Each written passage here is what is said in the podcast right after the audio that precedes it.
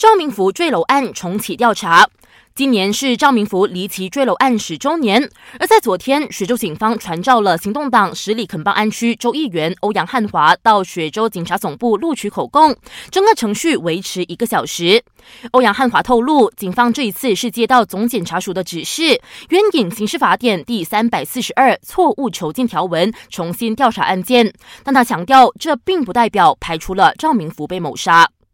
美国联邦航空总署在最新一期的审查中，将我国的航空安全等级下降到第二级别后，马航处估计，美国这项决定可能会影响航空公司在美国航线上与合作伙伴之间的代码共享协议。但经济事务部长拿督斯里阿兹敏阿里认为，这对我国来说不会有多大的影响。毕竟，美国当局针对的是监管机构，并不是航空公司。而且，我国在美国现有的飞航服务都保持不变，只是不能增加新航线。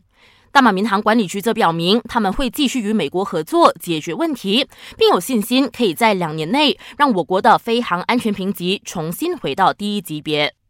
澳洲东部最近发生了森林大火，目前已经造成至少三人死亡，超过三十人受伤，另有上千人被迫撤离家园。更糟糕的是，在南风的吹袭下，野火如今距离市中心只有区区的几公里，迫使消防员计划在悉尼北郊的树木和房屋上喷洒红色防燃剂，避免进一步酿成大灾害。